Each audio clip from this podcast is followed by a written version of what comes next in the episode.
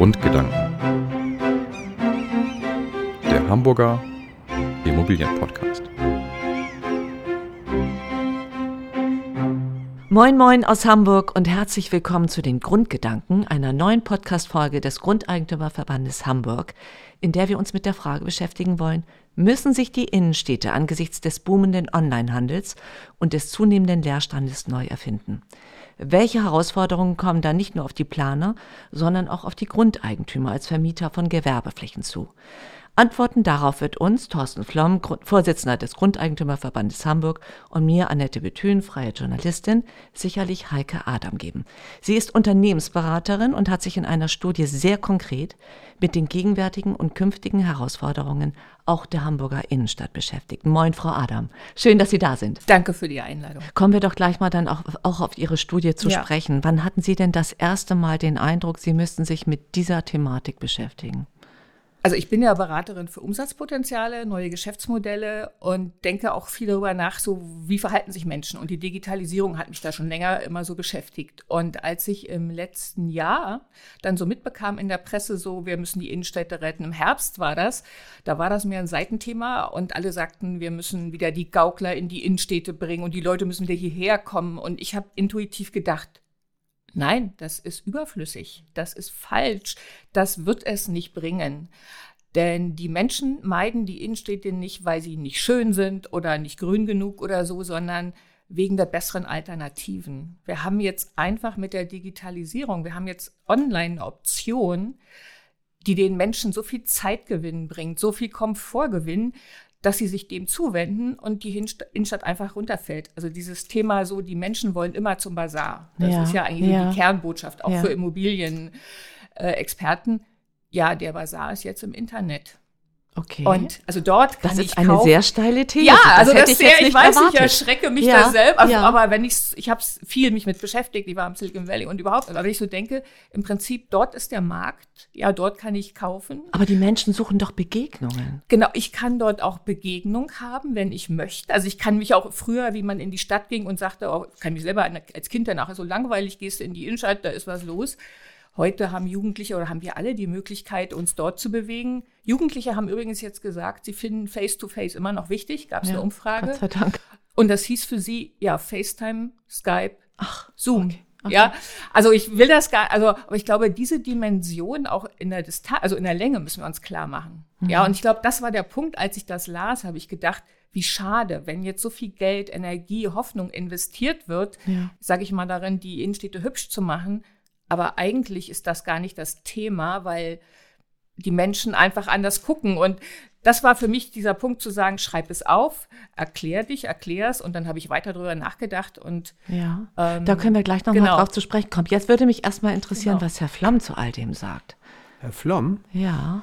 Herr Flomm ist völlig fassungslos. Nein, also im Prinzip ist es ja genau diese Entwicklung, die, die wir eben als, als Grundeigentümerverband auch beobachten und Machen wir uns nichts vor. Ähm, die Politik kann noch so sehr tolle Dinge erfinden, wie jetzt irgendwelche Zusatzabgaben für Amazon, um den Online-Handel ein bisschen zu verteuern, um damit die Innenstädte wieder äh, interessanter zu machen. Ich glaube, das zeigt die gesamte Hilflosigkeit unserer Politik im Umgang mit diesem Thema. Die müssen die Innenstädte ähm, wahrscheinlich vielfach schlicht aufgeben, also umnutzen in, okay. in, ja. äh, in andere Formen der Nutzung, weg von dem klassischen Einzelhandelsbereich, weil der schlicht nicht mehr gebraucht wird. Machen wir uns nichts vor.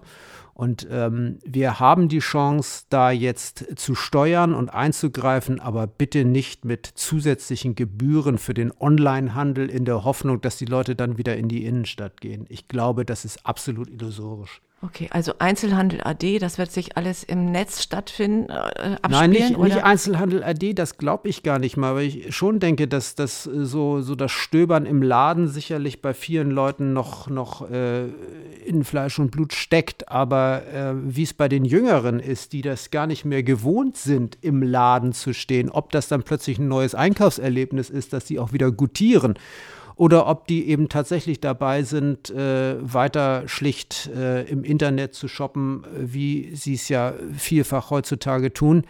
Das weiß ich nicht. Das mag ja vielleicht sein, aber darauf kann ich ja keine Stadtplanung gründen. Frau Adam, nun gibt es ja seitens der Handelskammer eine Idee, aber bevor wir auf die eingehen, möchte ich eigentlich erstmal wissen, Sie haben sich ja schon lange vorher diese Überlegungen gemacht und Sie haben diese Studie. Vielleicht sagen Sie uns mal, was da die Kernbotschaften sind. Genau, also ich habe so drei Effekte für mich rausgearbeitet und wie gesagt, mein Gedanke ist mehr so ein mittellangfristiger, sage ich mal, wie wird die Entwicklung sein? Und ich sehe drei Aspekte. Der erste ist Dezentralisierung. Also wir werden überall merken, in dem Moment, wo diese Konsumfunktion, die Unterhaltungsfunktion und auch zum Teil die Arbeitsfunktion, gerade wenn wir hier über Homeoffice und das, was auf uns zukommt, sprechen, wenn die wegfällt in den Innenstädten, dann kann ich viel öfter zu Hause bleiben. Dann kann ich viel mehr Dinge von der Couch und vom Schreibtisch machen. Das heißt, unser Leben wird sich noch stärker in unsere Lebensumfelder, unsere Wohnumfelder, unsere Stadtteile verlagern. Und dort werden dann die kleinen Innenstädte entstehen. Denn Auch dort wird, ich sag mal, also jetzt ja, wir werden dort mehr Zeit verbringen und sagen Sie, wenn Sie gucken, Eimsbüttel, Ottensen, Winterhude, Eppendorf, ich meine, die Elbvororte sowieso und das sind Walddörfer sind ja heute schon sehr starke Strukturen und das merken wir immer mehr. Jetzt kommt noch Fahrrad, die Leute bleiben fußläufig. Es gibt jetzt hier Superbüttel, las ich die ersten Interessen oder auch in Ottensen ja zu sagen, wir wollen keinen Durchfahrtverkehr haben. Also die Menschen bleiben in ihren Umgebungen und dort gibt es dann auch den kleinen Handel, dort gibt es die kleinen Läden, dort geht man dann auch stöbern. Ja, also das verschwindet nicht, aber es ist halt nicht mehr in der Innenstadt, sondern es ist woanders. Also diese Dezentralisierung und Hamburg und auch andere Städte, aber ich glaube speziell Hamburg, was schon immer sehr polyzyklisch war, wird ein Verbund von starken Stadtteilen werden. Ja, das ist also ein Punkt, den ich sehe auch gerade für Hamburg. Das zweite ist, was bleibt dann in der Innenstadt, in den Innenstädten generell und auch hier es wird es eine Schrumpfung geben, rein flächenmäßig auch zu diesem kulturell-touristischen Kern. Denn die Funktion bleibt unangetastet. Staatsoper, Thalia, Schauspielhaus, Bucerius, Kunst und Kunsthalle, das bleibt dort und das werden wir dort auch gezielt weiter aufsuchen. Ja, und es wird auch dieses, ich sag mal, die Orte auch, ich sag mal, auch touristisch gucken. Ich sag mal, auch am, kann es schön sein, unser schönes Rathaus oder Speicherstadt oder auch die Hafencity, die ja an sich so ein touristisches Highlight ist. Das sind die Orte, die bleiben und auch wir Einwohner werden die Innenstadt stärker touristisch begucken. Ja, wir werden einen Ausflug, wir fahren nicht mehr hin viermal im Jahr, weil wir shoppen irgendwas müssen, sondern wir fahren hin weil schönes Wetter ist. Und, und weil, weil, wir was Ausflug, erleben wollen. Genau, weil Der wir Erlebnisfaktor. was Und wir werden mhm. dann natürlich nicht an die Orte gehen, die uns nicht gefallen, wo wir hin mussten, sondern das heißt, Innenstädte und auch hier in Hamburg wird sich stark zurückziehen auf die, ich sag mal, attraktiven Teile, auch Ställe wie Stadthöfe und äh, Speicherstadt. Das heißt aber, es wird viel frei. Und ähm, wir werden damit erleben eine Normalisierung. Also es wird ganz viel Fläche nach meiner Meinung dann eben geben in der Innenstadt, für die es keinen Bedarf mehr gibt und die wir dann zu normalen Stadtteilen machen können. Ja, also wo wir einfach sagen, das wird kleiner. Und ähm, gerade für Hamburg sehe ich das auch, weil ich sag mal, vorher waren wir oder wir sind die Innenstadt für sechs Millionen für eine Metropolregion. Und die fällt einfach weg, wenn wir sagen, die Leute kaufen, die sparen die Zeit, sparen, kaufen im Internet. Dann ist da auf einmal viel Fläche. Und ich möchte noch einen Punkt auch gerade deshalb sagen, ich meine, Hamburg die Menschen sind glücklich. Wir sind in der schönsten Stadt der Welt. Die Menschen sagen immer, es ist so schön hier, auch obwohl die Innenstadt nicht so attraktiv ist. Also die, es ist auch so schön. Wir haben die Alster, wir haben das Wasser. Und ich glaube immer, die Innenstadt von Hamburg ist eigentlich das Wasser. Wir brauchen gar keine Innenstadt wie andere Städte, wo man dann hingeht, sondern wir haben die Alster, die Elbe. Da gehen wir hin. Und wie gesagt, ich glaube, das und das werden wir erleben, dass sich das, wie gesagt, Dezentralisierung in die Stadtteile, touristisch-kulturelle Zentren als Orte, die wir aufsuchen und der Rest der Innenstadt wird normal also werden können. Menschen holen sich die Stadt, die Innenstadt wieder zurück, weil dann auch mehr gewohnt wird in der Stadt? Es ist zumindest der Platz da. Also wenn man ja. schlau, würde ich sagen, man könnte gucken, was siedelt man dort an oder man hätte auf jeden Fall auf mehr auch stark äh, Fläche, die man so bespielen könnte und vielleicht noch zum Thema touristisch-kulturell. Ich meine, was lieben wir denn in anderen Städten? Wir fahren nach Barcelona, wir fahren nach Amsterdam. Und was ist dort? Es ist dicht, es ist lebendig, es ist historische Bausubstanz, es gefällt uns, aber es wird gelebt.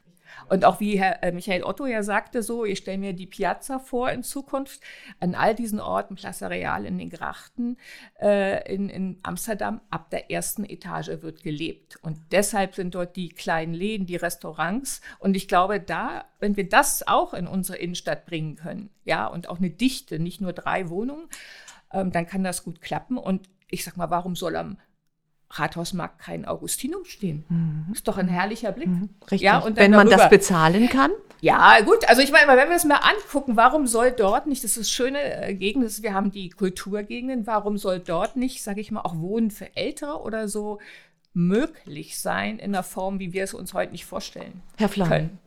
Das bedeutet doch im Grunde, ich finde das alles sehr sympathisch, was Sie sagen, Frau Adam, aber es bedeutet doch im Grunde auch so oder so, dass wir jetzt über Jahre hinweg in Deutschland auch immer diese großen Karstadt, Kaufhof, Galeria, das ist alles eigentlich Vergangenheit. Also die Grundeigentümer, also die Vermieter müssen da umdenken oder sagen Sie, die große Fläche hat in Hamburg trotzdem noch eine Chance? Die wird in Hamburg keine Chance mehr haben. Okay. Da bin ich fest von überzeugt. Mhm. Und wir müssen uns über die Innenstadt eben tatsächlich die Gedanken machen. Ich habe jetzt an zwei Treffen einer Gesprächsrunde teilgenommen, Gesprächsrunde Innenstadt. Ähm, da waren sämtliche Vertreter von Initiativen und von Verbänden eingeladen und drei Senatoren waren immerhin da. Also es war eine sehr, sehr hochqualifizierte Runde. Ich habe da mehr als Zaungast teilgenommen, weil ich die meisten zwar dem Namen nach kannte, aber nicht, nicht persönlich, weil der Grundeigentümerverband ist nun nicht unbedingt so der, der Innenstadtplayer. Äh, natürlich sind wir auch dort vertreten und wir sitzen da ja auch mit unserer Zentrale. Aber äh, wir sind da dann doch mehr äh, wahrscheinlich eher der Zaungast. Aber was ich festgestellt habe, ist, dass diese Diskussionen in dem Kreis hauptsächlich sich darum drehten, wie man die alten Zeiten zurückkriegen ja, kann. Okay. Was man wieder tun kann, um möglichst viele Menschen zum Shoppen in die Stadt zu bringen. Und ich glaube, die Zeiten sind vorbei. Das kann man vergessen und äh, dem muss man sich stellen. Das ist einfach, glaube ich, unabweisbar so. Okay, aber dann stellt sich ja die Frage, was machen wir mit dem alten Bestand? Was machen wir mit den Gebäuden, mit den Flächen, Frau Adam? Gut, also da würde ich offen denken. Ich meine, und das, wir müssen das Problem gleich am Anfang benennen. Wenn ich das hier schilder, wie ich mir das gut vorstellen könnte, ist natürlich ein Mietthema. Ja, das ist das Hauptthema. Damit steht und fällt alles. Ja, wir haben dann Mietgefälle von, weiß ich, 90 Prozent zwischen Gewerbemiete und selbst wenn es im Augustinum ist. Und das zu stemmen, das wird dann auch die Unterstützung der Stadt brauchen. Ich glaube, da, das ist der Punkt. Also ich, wenn ich mir was vorstellen dürfte, dann würde ich sagen, wohnorientierte Bebauung wirklich ganz bewusst im Stadtplan. Und ich habe es mir auch gestern ja auch angeguckt hier von der, von dem Hamburg 2040, was ja kam, so deutlich mehr Wohnbebauung, durchaus auch eine Dichte, ja, Dichte schafft Lebendigkeit, könnte ich mir vorstellen.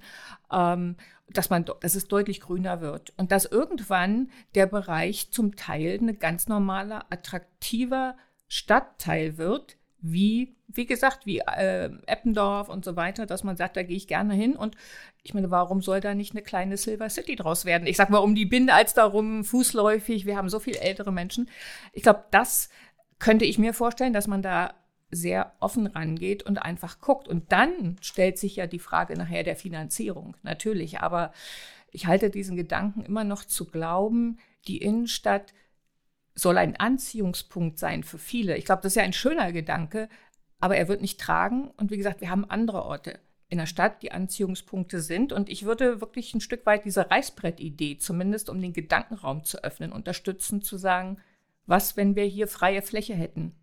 Was würden wir dann mit ihr tun? Das Problem ist ja nur, wir haben da ja nicht freie ja. Fläche. Wir haben leider äh, genau. sehr intensiv bebaute genau. Fläche. Wir mhm. haben teilweise äh, Denkmalschutz genau. auf den Gebäuden, sodass man sie auch im Prinzip gar nicht mal so grundlegend umgestalten kann.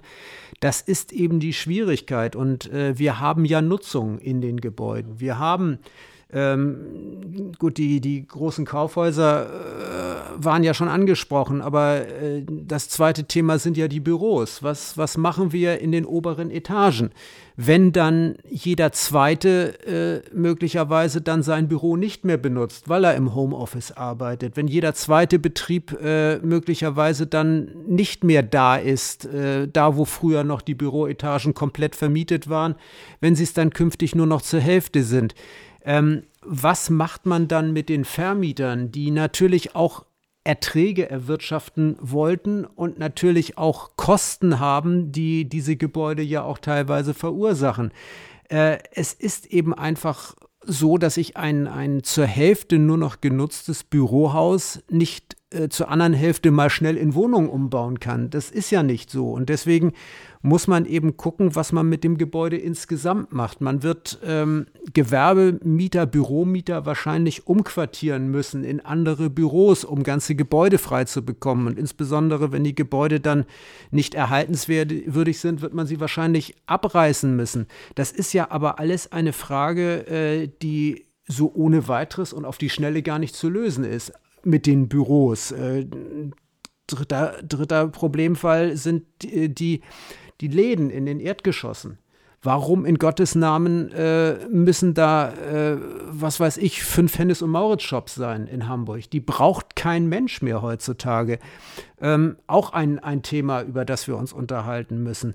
Und letzten Endes auch die Gastronomiefrage. Wir haben in Hamburg ja keine äh, Straßenzüge, in denen sich ein Restaurant ans nächste reiht, so wie, das, wie wir das möglicherweise in anderen äh, Städten haben, wo man dann eben tatsächlich so, so eine Gastronomiemeile hat, äh, wo man mal in das eine Restaurant, mal in das andere geht und alle sind sie qualitativ exorbitant gut, sondern man hat in Hamburg, äh, hier hat man ein Restaurant, dann hat man an der nächsten Straßenecke kommt vielleicht noch mal eins, aber so richtig die, die Meile, wo man wirklich ein Restaurant nach dem anderen hat, hat man eben auch nicht. Das heißt, also im Prinzip haben wir da ein gewisses Potenzial zwar, aber dieses Potenzial überhaupt erstmal zu heben, zu nutzen, kostet natürlich enormen Aufwand und enorme Zeit. Ja, und mir stellt sich bei allem auch die Frage, inwieweit wir vielleicht auch zu wenig noch die Menschen da mitnehmen. Also Sie sprachen jetzt von dem Innenausschuss, wo ein paar Leute sich überlegt haben, wie bringen wir die guten alten Zeiten zurück. Hier haben wir eine Studie, eine Forscherin sozusagen.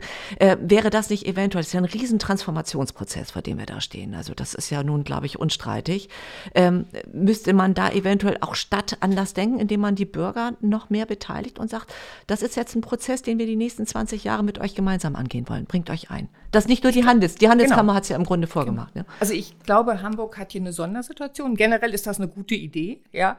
Und aber da wir das halt so haben, dass doch die Innenstadt im Prinzip sehr stark Innenstadt ist und wenig Wohnbebauung hat oder wenig, gibt es auch wenig Menschen, die wirklich sich jetzt dafür interessieren. Und wenn ich sage, wir leben in den Stadtzentren und so, dann kann man sagen, dort haben wir ganz viel ja auch Bürgerbeteiligung und so weiter, wo Menschen mitgestalten wollen. Aber ich habe den Eindruck, gerade weil die Innenstadt so wenig bewohnt ist, wird es vielen Menschen in der Stadt, ich sag mal, egal sein. Okay. Ja, mhm. also man sagt natürlich, ach, ich wünsche mir gerne Bänke oder so, aber so ganz praktisch ist es mir dann eigentlich doch egal. Und ich fürchte, das ist einerseits vielleicht eine Gefahr. Ich meine, im Gegensatz zur Elfi, wo es ja eine bürgerschaftliche Bewegung gab für ein Ziel, hat es natürlich hier auch die Chance zu sagen, Gut, und wenn ich sage Reißbrett, war das vielleicht übertrieben, aber zu sagen, lass uns gemeinsam mit Experten, mit Eigentümern, mit Stadt und mit so hinsetzen und gemeinsam schauen, lass uns vielleicht bündeln. Das sehe ich genau wie Herr Flom zu sagen, wenn überall die Hälfte frei ist, dann wird man da hinkommen müssen zu sagen, dann lass uns vielleicht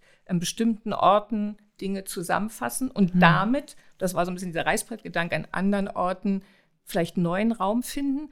Und, aber ich würde glauben, hier ist der Vorteil irgendwie auch, dass wir hier viel Fläche haben, viele Experten in der Innenstadt, die dann auch gemeinsam ihre Expertise nutzen können und dass vielleicht, wie gesagt, die Menschen in der Stadt ähm, sich mehr dann auch auf ihre Transformation, nämlich in ihre Wohngebiete konzentrieren mhm. werden, nämlich mhm. dann eben dort zu schauen, wenn ich jetzt öfter hier bin, wie gesagt, kein Durchfahrtsverkehr und so weiter ist. Mir ist noch nicht ganz klar jetzt geworden, was passiert jetzt tatsächlich mit diesen frei werdenden Flächen, wenn also die Digitalisierung wirklich dazu führt, dass die Menschen zu Hause bleiben und die Stadt, wie Sie sagen, nicht mehr diese Funktion hat, wie wir sie kennen. Was passiert jetzt tatsächlich damit? Abreißen ist, glaube ich, nicht angesagt, oder? Doch, Muss das tatsächlich das wird selektiv, sein? Äh, also glaube ich, eine Option sein. Ich meine, ich habe auch noch mal in andere Richtungen gedacht. Ich meine, das eine, wenn wir sprechen Wohnen, also da sehe ich schon was. Ich habe gesagt, ich meine, warum könnte man nicht auch ein Studentenviertel draus machen. Ich übertreibe jetzt natürlich, wenn ich sage, die Spitaler Straße ist eine Einkaufszone. Den Grundeigentümern, die zuhören, die hören jetzt einfach mal weg. Ja, ich meine, warum kann das nicht zum Beispiel eine Straße sein, wo man draußen leben kann, wo man sagt, Studenten ähm, nah zur Uni, nah zum Bahnhof. Also dieses nochmal ganz neu denken. Ich glaube aber, da wird oder anderer Baubestand, dafür wird es keine Notwendigkeit in dem Sinn mehr geben. Und das ist natürlich auch die Chance der stadtplanerischen Neukonzeption. Aber da kommen wir natürlich ans Geld. Da, da, und da ist genau, wo vielleicht auch die Frage sich stellt, wie kann sich so ein Verband einbringen? Auch die Frage, wartet man ab oder nicht? Ich weiß nicht, wie die Position da auch ist, aber da ist vielleicht auch die Chance, würde ich denken, wenn man selber schon in die Richtung vordenkt, natürlich auch zu gestalten und zu sagen, wo könnte hier Stadt und Staat und Bund, wo könnten die vielleicht finanziell so eine Transformation dann auch ich glaube, unterstützen? Ja, ich glaube, den Plan für diese innerstädtische Neuausrichtung und Entwicklung, der muss, dieser Plan muss von der Stadt kommen. Das, das können die privaten Eigentümer, aber auch die institutionellen Anleger können sich das nicht alleine ausdenken. Die, die einen sind auf Rendite aus, die anderen wollen äh, den Familienfrieden erhalten und äh, da die Objekte weiter so nutzen, wie sie sie seit 50 Jahren oder seit 60 Jahren nutzen. Ähm, das ist alles, denke ich, eingefahren und äh, es kann nur so sein, dass die Stadt den neuen Entwurf liefern muss. Äh, insbesondere ja auch, wenn man sagt, äh, da soll dann auch gewohnt werden. Die Frage ist ja, Wohnen ist ja gut und schön, aber wer soll denn da wohnen? Sollen das dann die, ähm, äh, soll das eine durchmischte Bevölkerung sein? Das heißt, dann muss ich auch äh, subventionierte Wohnungen dort haben. Dann muss ich auch, aber will ich dass in dem Maße, wenn, wenn ich jetzt einen Eigentümer habe, der jetzt eine Durchschnittsmiete für sein Objekt von, von 20 Euro, sagen wir mal, über alle Etagen hat, der hat ja im, im Erdgeschoss ja deutlich mehr, aber oben hat er möglicherweise weniger.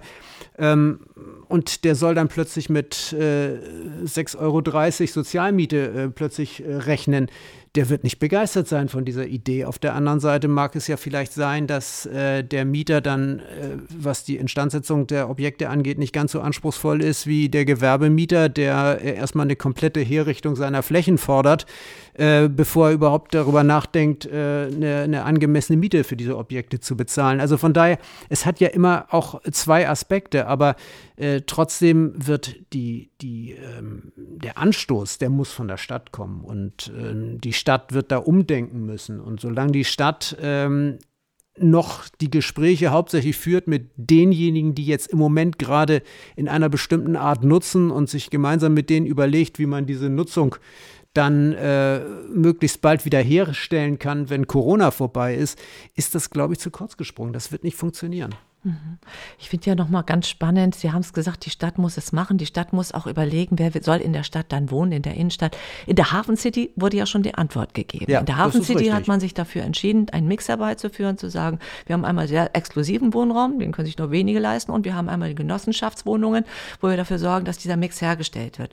Und jetzt spreche ich natürlich die Hafen City nicht ohne Grund an. Ich meine, schon vor der Pandemie hatte Hamburg ein Problem und eine große Sorge. Was, was bedeutet die Hafen City für die Hamburger Innenstadt. Diese Problematik stellt sich ja jetzt noch umso mehr. Frau Adam, was sagen Sie zu dieser? Gibt es da überhaupt die Möglichkeit, diese beiden Städte, die jetzt parallel zueinander existieren, irgendwie in Einklang zu bringen?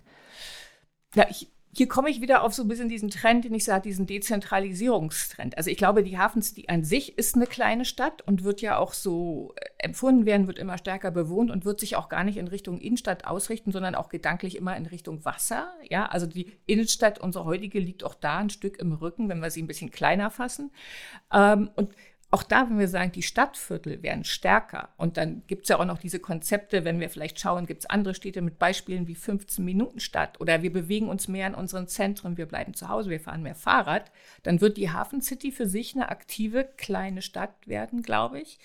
Und die Innenstädte, die wir vielleicht so ähm, auch eben vor Augen haben, sagen wir, die Einkaufsbereiche oder die Bereiche rund um äh, Burster, Rödingsmarkt und so, die, glaube ich, sind fast wie eine andere kleine Stadt. Ja, also ich glaube, diese große Verbindung kann man wünschen, aber sie wird praktisch ähm, so nicht entstehen. Und ich glaube, wenn man in der Hafen City auch diese Mischung hat, auch ja diesen Drittelmix, den wir haben, dann ist das da eine ganz lebendige Gegend. Und wenn wir dann von vielleicht den Einkaufsbereichen heute sprechen, ich bringe den Gedanken einfach immer nur so als Denköffner, Warum kann da nicht Silvers, also Sydney, warum können da nicht vielleicht eher gehobenere Wohnungen sein? Wir wollen ältere Menschen, die wir haben, vielleicht aus Wohnungen woanders, aus Häusern rausbringen, damit junge Leute woanders einziehen können. Das ist ja auch ein Prozess, den, da gebe ich Herrn Flom auch völlig recht, natürlich die Stadt gestalten muss. Manchmal kann es ja helfen, wenn man so einen kleinen Impuls gibt, einfach einen Gedankenimpuls. Ähm, das hört sich sogar ein bisschen harmonisch an. Also die Hafen City ist in sich ruhend genau, und die Leute denke, bleiben dort. Ja. Herr Flom, schließen Sie sich dieser Einschätzung an. Also die Hafen City ist ja noch in der Entwicklung. Sie ist noch nicht fertig. Ähm, sie muss sich auch noch einleben im, im wahrsten Sinne des Wortes. Da muss man, äh, das, das, Einkaufszentrum, dieser große Einkaufsbereich ist ja jetzt erst im Bau. Der ist ja noch gar nicht fertig. Ähm, da wird man auch gucken müssen, wo man die Leute herlockt in die Hafen City, damit sie dann auch dort konsumieren. Ähm, ich fand es ganz interessant, äh, was der Geschäftsführer der Hafen City GmbH, Herr äh, Bruns Berentek, jetzt vor kurzem gerade in seiner, in seiner Hauszeitschrift veröffentlicht hat. Das war ja so ein, äh, ich habe es verstanden als eine Art Kampfschrift, äh, wo er eben gesagt hat, Leute, äh, jetzt gewandt an die Menschen, äh, die äh, die alte City repräsentieren, ähm, hört auf zu jammern, macht eure Hausaufgaben. Ähm, seht zu, dass ihr den Strukturwandel, den wir in der Hafen City äh, schon vollziehen, auch hinbekommt. Denn äh, einfach nur zu sagen, das ist ein überflüssiges Einkaufszentrum, das dort entsteht, ist einfach zu kurz gesprungen, weil dieses Einkaufszentrum ist eben kein reines Einkaufszentrum. Das hat viel Wohnraum außenrum, es hat Bürofläche außenrum, ja. Äh, es ist aber eingebettet in einen komplett anderen Mix. Anders als die, die City an sich, die eben wirklich vor allem Einkaufen und, und Büroarbeit ist und ansonsten gar nichts. Und er sagt eben auch, ähm, die City muss ihre Hausaufgaben machen, die muss sich weiterentwickeln, die braucht einen Strukturwandel und den muss sie alleine bewältigen. Den kann man nicht dadurch bewältigen, dass man versucht, Konkurrenz von außen möglichst fernzuhalten oder klein zu halten. Das äh, gerade die Konkurrenz von außen führt einem ja vor, in welche Richtung man sich entwickeln muss, wenn die Konkurrenz erfolgreich ist. Ob die Konkurrenz in der Hafen City erfolgreich ist, wissen wir ja im Moment noch gar nicht. Mhm. Mhm. Frau Adam, äh, ein Transformationsprozess, wir haben es ja schon gesagt, der auf jeden Fall jetzt ansteht. Gibt es eigentlich in Deutschland eine, eine Stadt, die in ähnlicher Situation ist wie Hamburg? Oder hat Hamburg hier tatsächlich eine Ausnahmesituation mit der Hafen City, mit der Innenstadt? Also ich sage mal, in eine Richtung kann ich denken, ein bisschen in Berlin natürlich, äh, was ja in dem Sinne auch kein wirkliches Zentrum hat, sondern auch die ganz starken Bereiche. Und ich glaube wirklich, der Unterschied, sage ich, wenn wir jetzt München nehmen oder andere Städte, die eben doch ein starkes Stadtzentrum haben, ist für Hamburg wirklich, dass das Stadtzentrum hier, wie gesagt, für sechs Millionen die Innenstadt waren und dass wir die starken Stadtzentren haben, sodass auch diese emotionale Verbindung mit dieser Innenstadt gar nicht so groß ist. Ja, und dass dieses, dieses sehr reine Büro und Einkaufen, also gar nicht diese starke Mischung, hier eben nicht so gelebt wird. Und das, glaube ich, ist schon der Unterschied in Hamburg. Hamburg hat das Wasser und die Innenstadt für die Hamburger oder für die Menschen ist das Wasser, ist die Alster, sind die. Ja. Die ich glaube, das ist ein bisschen der Unterschied, wo man sagen muss, äh, da ist Hamburg in einer Sondersituation, weil das doch hier so sehr ähm, stark äh, monoton oder also homogen in der Innenstadt war. Herr Flom, wenn das so ist, was müsste denn nach Ihrer Einschätzung dann passieren, damit dieser Transformationsprozess jetzt auch wirklich ins Laufen kommt? Also ich halte diese Analyse für vollkommen richtig. Ähm, wir können natürlich jetzt äh, die Innenstadt weiter dümpeln lassen. Nicht? Dann, dann werden wir hier ein bisschen mehr Leerstand haben, werden dann mal wieder einen großen äh, Mieter irgendwo feiern als, als neuen Investor und der wird dann möglicherweise auch eine Zeit lang wieder äh, ein bisschen Nachfrage in die Stadt bringen und dann wird er sich irgendwann totlaufen und dann hat er sich auch wieder erledigt. Ähm, das Problem ist, glaube ich, wenn man da grundlegend ran will, dann geht es nur über die Politik und über einen breit angelegten Dialog. Und dann müssen sich auch diejenigen, die diesen Dialog führen, von Denkverboten frei machen. Dann darf man eben nicht wieder äh, in das alte Schema verfallen, dass man sagt, wie kriegen wir die Leute zum Einkaufen zurück in die Stadt. Wenn wir erstmal davon ausgehen, dass wir sie nicht zurückkriegen in die Stadt, sondern dass sie eben anders künftig shoppen werden. Dann haben wir eine völlig andere Situation, als wenn wir sagen würden, ja, wir müssen uns jetzt mal tolle Angebote überlegen, um die Menschen wieder in die Stadt zu locken. Das ist eine völlig andere Herangehensweise mhm. und man wird sich entscheiden müssen, welchen Weg man beschreiten will. Frau Adam, jetzt nochmal an Sie die Frage, wie sieht dann tatsächlich dann die Vision aus für Hamburg? Wie stellen Sie sich das Hamburg des Mor in 20 Jahren vor? Gut, die Vision, das ist ja eines mein Wunsch und das andere ist, was wird kommen. Also ich glaube, ähm, ich habe ja meine Prognose auch ähm, überschrieben, anders, wie unsere Städte in Zukunft aussehen werden. Ja, das ist, glaube ich, sicher. Es wird nicht, sie wird nicht aussehen, die Hamburger Innenstadt, wie sie jetzt aussieht. Die Transformation wird stärker sein, als wir sie wahrscheinlich im Moment erahnen und vielleicht muss man auch sagen befürchten.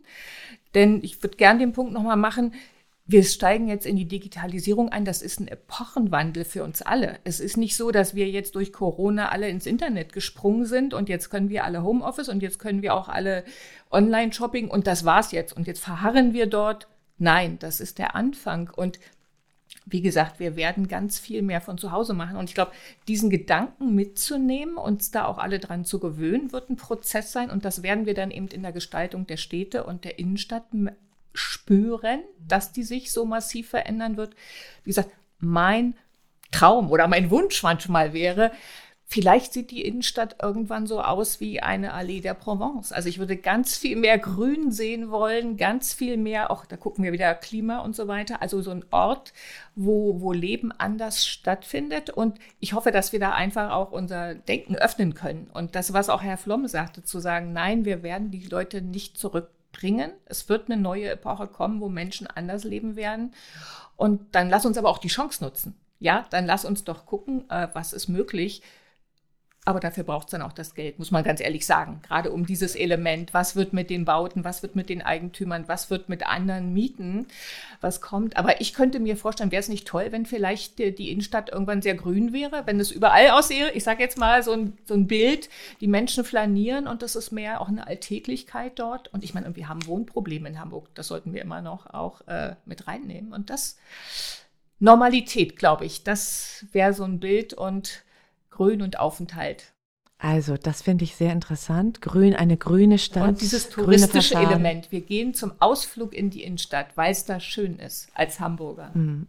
Herr Flom, wollen Sie sich dann noch mit einem kleinen Schlusswort anschließen, wie Ihre Vision für Hamburg aussieht? Ach, die sieht im Prinzip genauso aus, äh, weil ich denke, das ist genau äh, eine, eine Vision, der man wirklich auch äh, viel abgewinnen kann. Denn ähm, ob es nun die, die Silberhaarigen sind, die dann in der City wohnen, oder ob es vielleicht dann doch eher die Studenten sind, ähm, das mag man jetzt noch gar nicht äh, vielleicht festlegen. Vielleicht ist es auch der Mix, vielleicht sind es beide Gruppen. Ich meine, Platz genug hat die City ja für, für alle Menschen. Es ist ein Riesenraum letzten Endes. Und äh, ich glaube, das Problem wird eben vor allem darin bestehen, dass man denjenigen, die jetzt dort ihr Geld verdienen, die jetzt dort äh, den Nutzen daraus ziehen, klar machen muss, dass es so eben, wie es bisher gewesen ist, wahrscheinlich nicht allzu lange mehr weitergehen wird. Und dass sich alle äh, Beteiligten da Gedanken dazu machen müssen, wie es dann künftig sein soll. Das ist der, der Prozess, das ist eigentlich das, worauf es jetzt ankommt. Man muss einfach versuchen, dort ein, einen Gesprächsprozess in Gang zu setzen, der auch, wie gesagt, vor allem von Denkverboten frei ist und nicht wieder sagt, wir wollen aber letzten Endes am Ende doch alles so lassen, wie es ist, weil so wird es nicht bleiben können. Und ähm, wie es dann wird, ob nun auf der Mönckebergstraße äh, irgendwann vielleicht Wasser plätschert oder weiß der Geier, was da alles noch so, so tolles denkbar ist, da kann man sich ja viele Gedanken dazu machen. Ähm, entscheidend ist zunächst einmal jedoch, dass, dass äh, man sich davon frei machen muss, von der Idee, dass es wieder so sein könnte, wie es vor 20 Jahren gewesen ist. Ja.